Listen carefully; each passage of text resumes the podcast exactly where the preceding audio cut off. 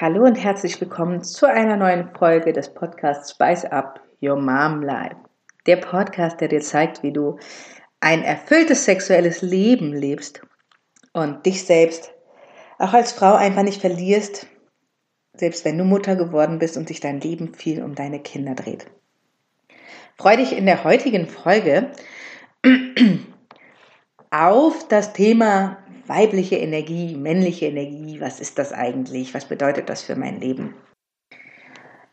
Ich möchte heute in dieser Folge mal mit dir darüber sprechen, weshalb ich denke, dass ich würde mal sagen, 80 Prozent der Mütter viel zu stark in ihrer männlichen Energie sind und ihre weibliche Seite nicht nur beiseite schieben, sondern vielleicht auch verschmähen.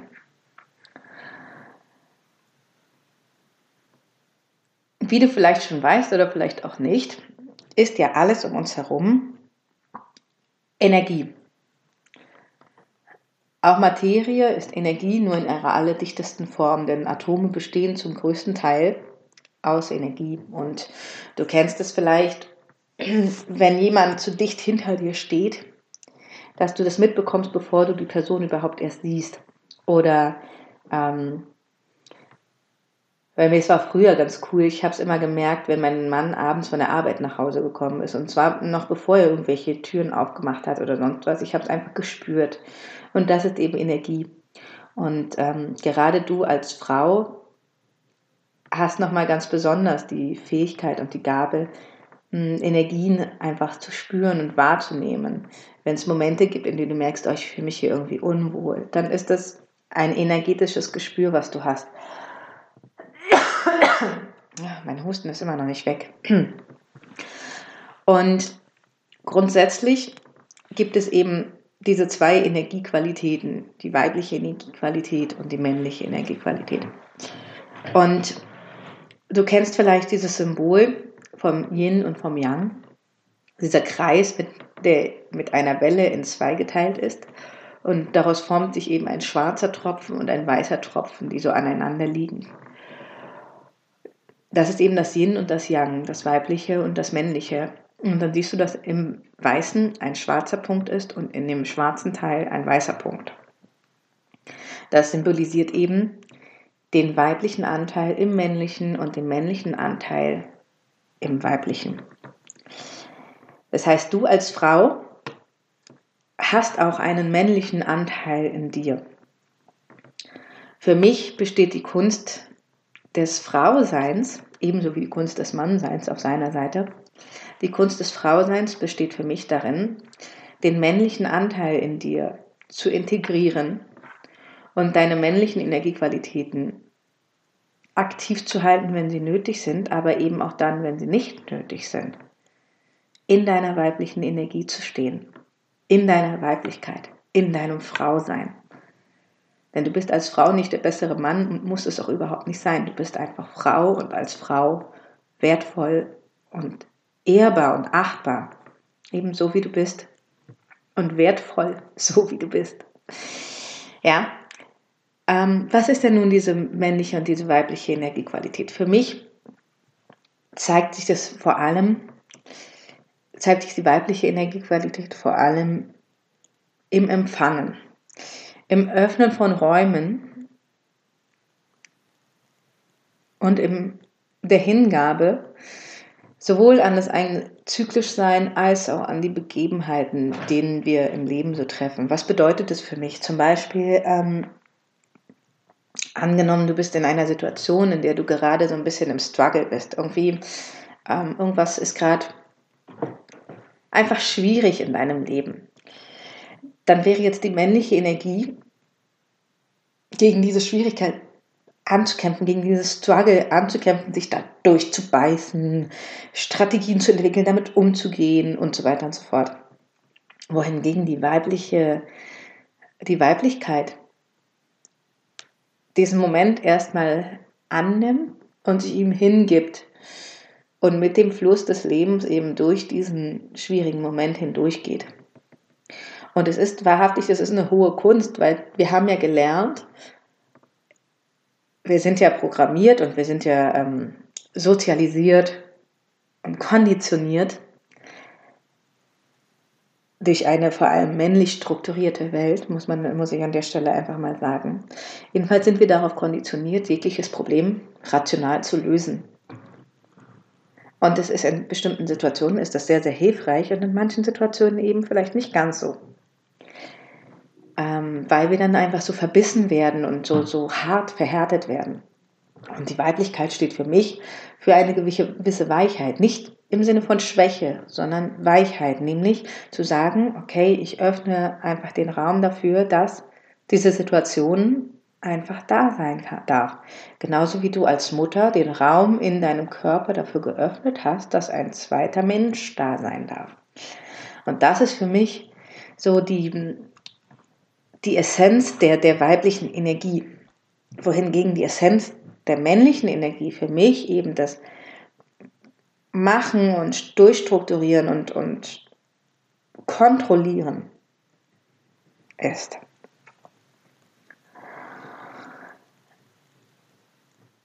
Warum denke ich, dass die meisten Mütter zu sehr in ihrer, in ihrer männlichen Energie stehen und dadurch wenig Raum für ihre Weiblichkeit lassen oder eben ihre Weiblichkeit auch durch, durch Konditionierung verzerrte Form leben?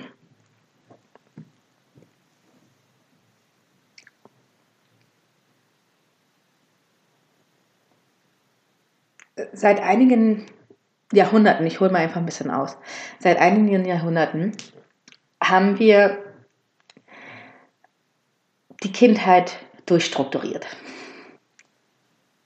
Was meine ich damit?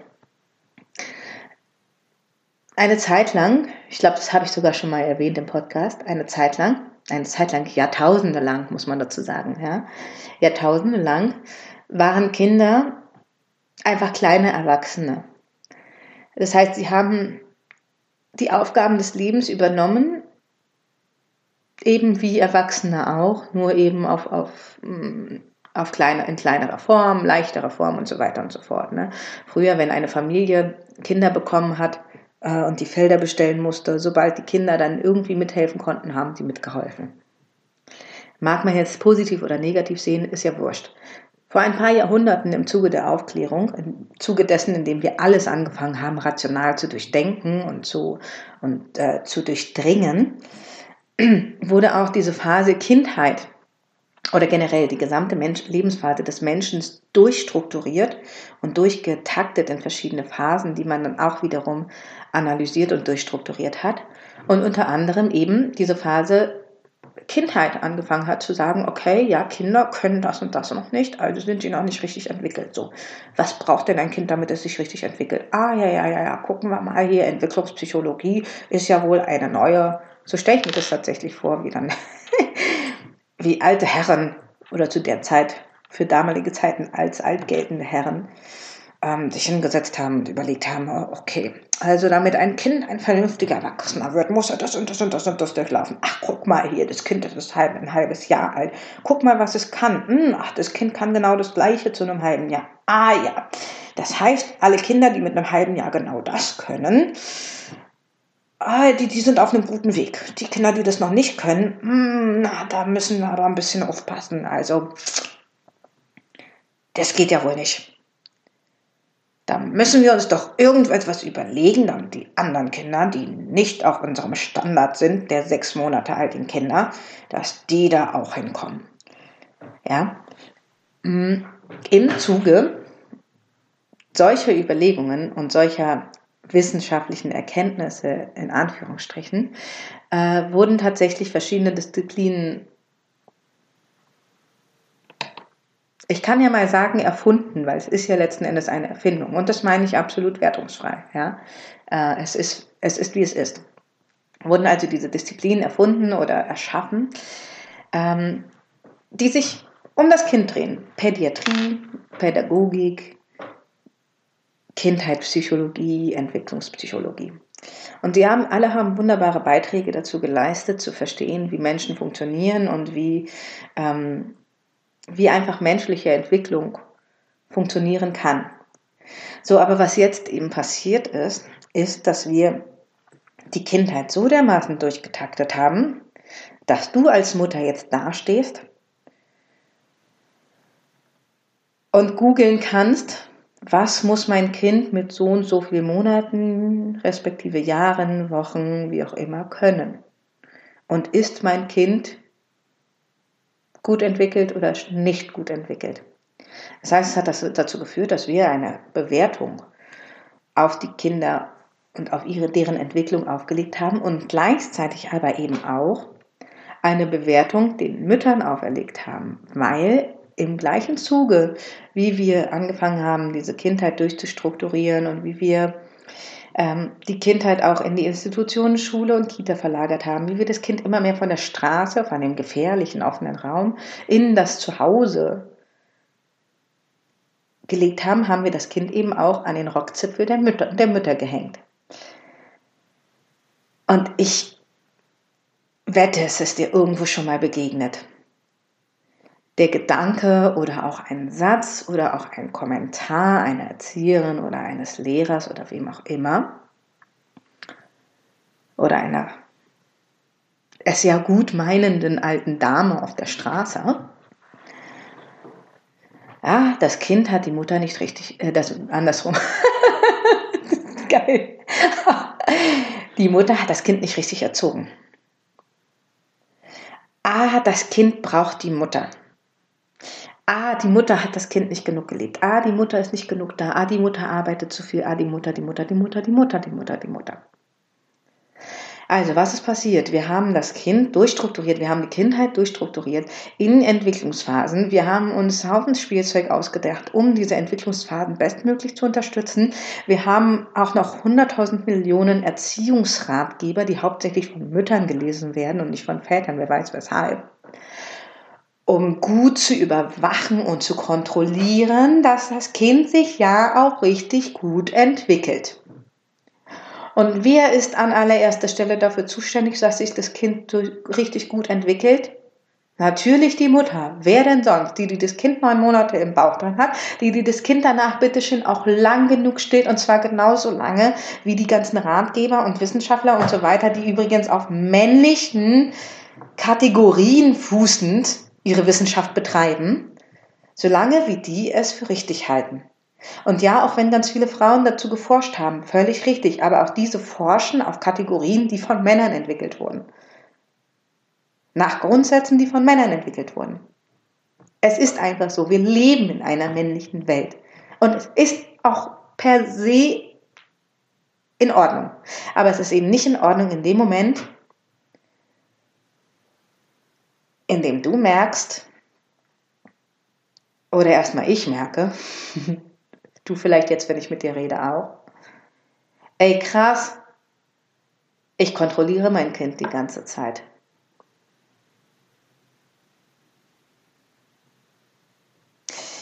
Ich lasse meinem Kind kaum noch den Freiraum, selbst auszuprobieren und selbst zu machen und sich selber zu entwickeln.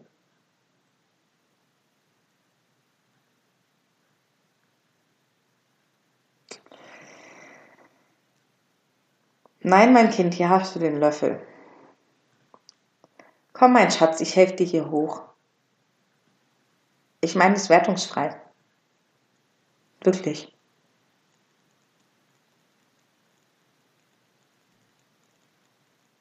Oh, mein Kind kann noch keine zwei Wortsätze sprechen. Oh Gott, oh Gott. Oh, das Kind der Nachbarin fährt er schon Laufrad und mein Kind noch nicht. Dann müssen wir das üben. Oh, welches entwicklungsfördernde Spielzeug kann ich denn jetzt kaufen?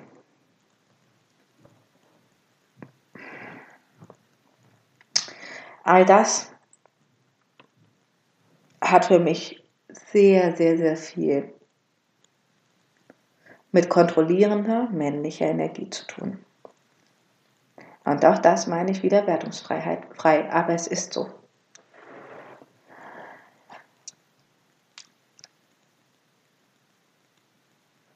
Und diese ganze, dieses ganze Kontrollieren oder nennen wir es nicht, nicht kontrollieren, sondern einfach auch ein Stück weit überwachen und sich Sorgen machen. Denn ich weiß, du meinst es ja nur zum Besten des Kindes. Du willst ja, dass es deinem Kind gut geht. Aber letzten Endes führt das ja dazu, dass du abends im Bett liegst und nicht schlafen kannst, weil du dir Sorgen machst um dein Kind. Weil du dir Gedanken darüber machst, was es braucht.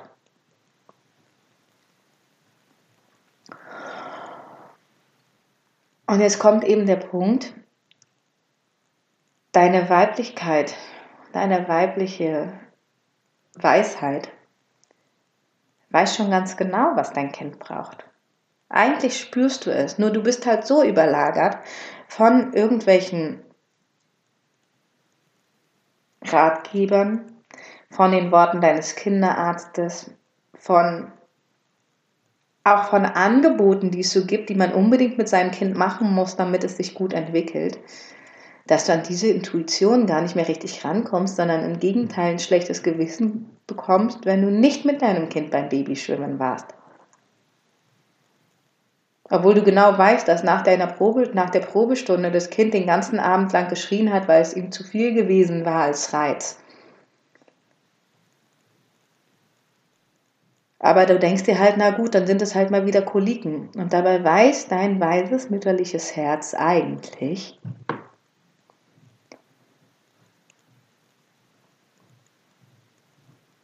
dass es einfach dem Kind zu viel gewesen ist. Und das ist diese ganzen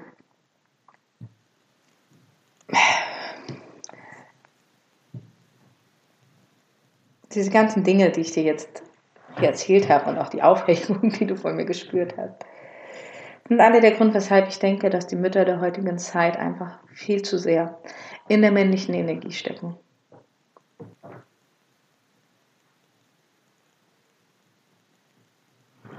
Viel zu sehr. Wir dürfen mehr darauf vertrauen, dass unsere Kinder sich gut entwickeln. Und das sage ich übrigens als erfahrene Integrationserzieherin, als Heilpädagogin, als Kindheitspädagogin und Kindheitssoziologin. Also ich sage das nicht einfach so, sondern ich kann dich beruhigen. Manche Kinder brauchen in manchen Dingen länger, manche Kinder brauchen in anderen Dingen länger. Manche Kinder entwickeln sich so, manche entwickeln sich so. Und übrigens, kein Kind oder kein Mensch auf dieser Welt muss alles können. Wenn ein Kind irgendwo Schwierigkeiten hat, hat es da eben Schwierigkeiten. Punkt. Warum nicht, anstatt diese Schwierigkeit wieder zu bekämpfen, zu strukturieren, dieses Problem zu lösen, warum nicht einfach mal in weiblicher Energie dieses Problem annehmen und sich dem kindlichen Weg hingeben, denn dein Kind ist von Geburt an perfekt. Du darfst darauf vertrauen, dass es perfekt ist. Du darfst da loslassen.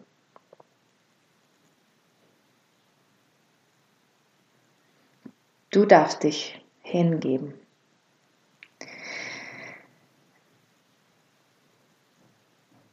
Und das sehen wir auch ganz besonders in diesen Momenten der in Anführungsstrichen Entwicklungsschübe, wo dir die Ratgeber sagen, oh je, ich wachse, ja. Ah ja, ja, das und das und das passiert bei deinem Kind, ja, ja, das ist bald wieder vorbei. Du weißt ganz genau, nach der Phase ist vor der Phase. Ne? Ähm, was, wenn der Entwicklungsschub nicht beim Kind stattfindet, sondern bei dir. Was ist, wenn das Kind auf eine solche Art und Weise heranreift, dass dein Verstand sich dagegen sträubt und erstmal versuchen will, es zu verstehen und zu durchdenken und zu kategorisieren,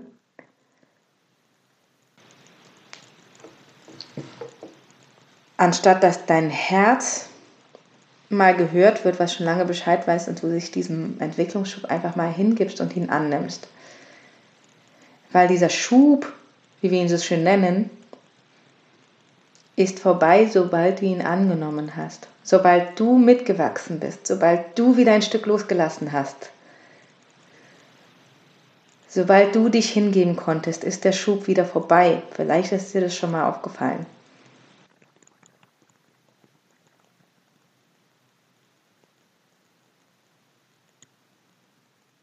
Ich bin sehr gespannt, was du zu dieser Folge sagst.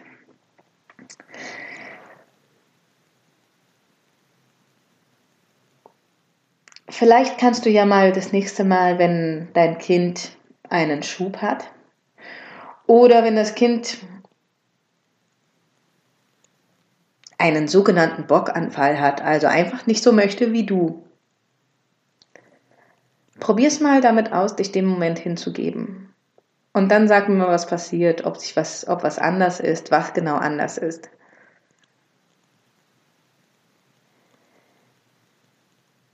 Ich verspreche dir, es wird etwas anders sein.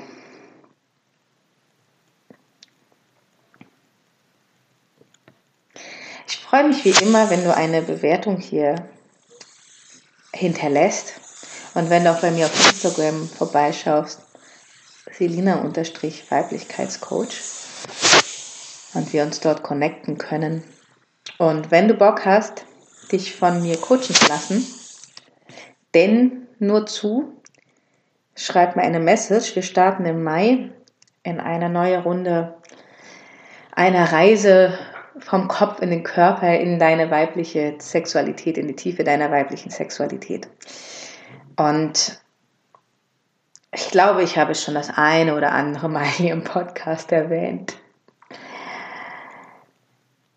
Deine Sexualität, deine sexuelle Entwicklung und vor allem deine Lust auf Sex hat ganz viel damit zu tun, dass du deine Weiblichkeit heilst und deine Männlichkeit integrierst.